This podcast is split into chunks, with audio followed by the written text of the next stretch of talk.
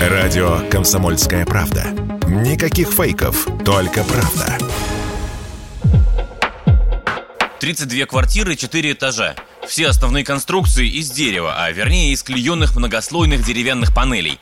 Такой дом возвели в Вологодской области. Первые новоселы получат ключи в октябре. В Австрии, Германии, скандинавских странах по такой технологии строят многоэтажки уже лет 30. У нас впервые. В народе к технологии относятся настороженно. Ведь, как минимум, на первый взгляд, дерево пожароопасно, не так долговечно, как бетон, боится влаги и паразитов. На самом деле бояться нечего, считают эксперты по строительству. И вологодский опыт с деревянной многоэтажкой вполне реально использовать по всей стране, сказал Радио КП руководитель Всероссийского центра национальной строительной политики Александр Моор. Перспективы деревянного домостроения у нас очень большие. У нас есть дерево, этот э, ресурс у нас достаточен, но он на сегодняшний момент не востребован. Технологии позволяют строить на сегодняшний момент ну, примерно 8-10 этажей, э, многоквартирные дома.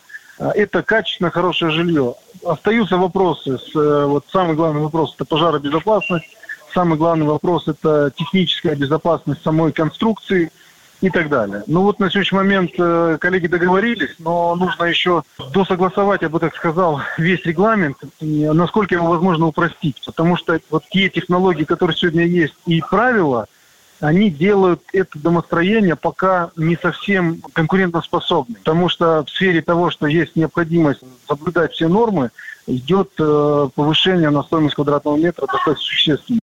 Сторонники многоэтажного деревянного строительства напоминают, что дерево, в отличие от бетона, не токсично и пахнет приятнее, и что китайским и японским пагодам, построенным из дерева, уже под тысячу лет, ведь стоят. У нас на тысячелетия пока не замахиваются, но до 2024 года план по развитию деревянного домостроения МЧС и Минстрой уже утвердили. В него входят еще несколько пилотных проектов. Интересно, что все технологии и сырье для этого в России давно есть.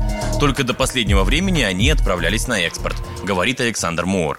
Ну, используется. Вот у нас, например, тот же Вологодский завод, который создает щитовые панели деревянные, они работали на экспорт в основном и отправляли эти панели а, в страны там а, Европы, Финляндию и так далее. Там это деревянное домостроение уже распространено, там такие объекты уже строятся, но у них другие требования, у них другое законодательство.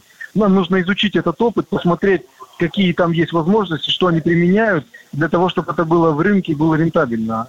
Сегодня, когда коллеги не могут отправлять туда на, на экспорт э, эти щитовые дома, точнее щиты деревянные, да, вот как раз и стал вопрос для того, чтобы их начать применять здесь, на территории России.